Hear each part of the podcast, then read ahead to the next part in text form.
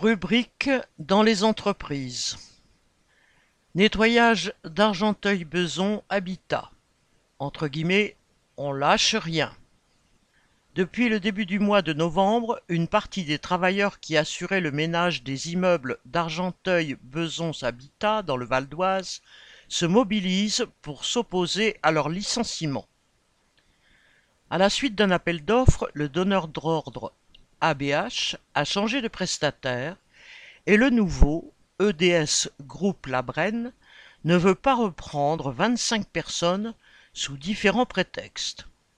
De son côté, l'ancien prestataire, IDF Net Service, n'a pas tardé à envoyer des lettres de licenciement pour faute à environ la moitié de ceux qui n'étaient pas repris et commence à proposer des reclassements inacceptables à d'autres. Beaucoup de ces travailleurs sont obligés de cumuler deux temps partiels pour essayer de faire un salaire. Et si le nouveau chantier se trouve à plus de 80 km de l'ancien, comme le propose parfois l'ancien patron, c'est juste impossible. Une quinzaine de travailleurs licenciés se réunissent tous les jours dans les locaux de l'Union locale CGT de Besançon pour décider d'une stratégie et organiser des actions. Ils ont ainsi organisé des prises de parole et des diffusions de tracts dans plusieurs cités des deux villes pour s'adresser aux locataires. Ils se sont aussi adressés au personnel du bailleur social ABH, réunis à propos d'un problème de convention collective. Ils ont maintenu des liens avec les gardiens des immeubles dans lesquels ils travaillaient et ont réussi parfois à discuter avec d'autres travailleurs repris par EDS qui leur ont exprimé leurs encouragements. Ils ont même pu mesurer les difficultés du repreneur à faire faire le travail sans eux.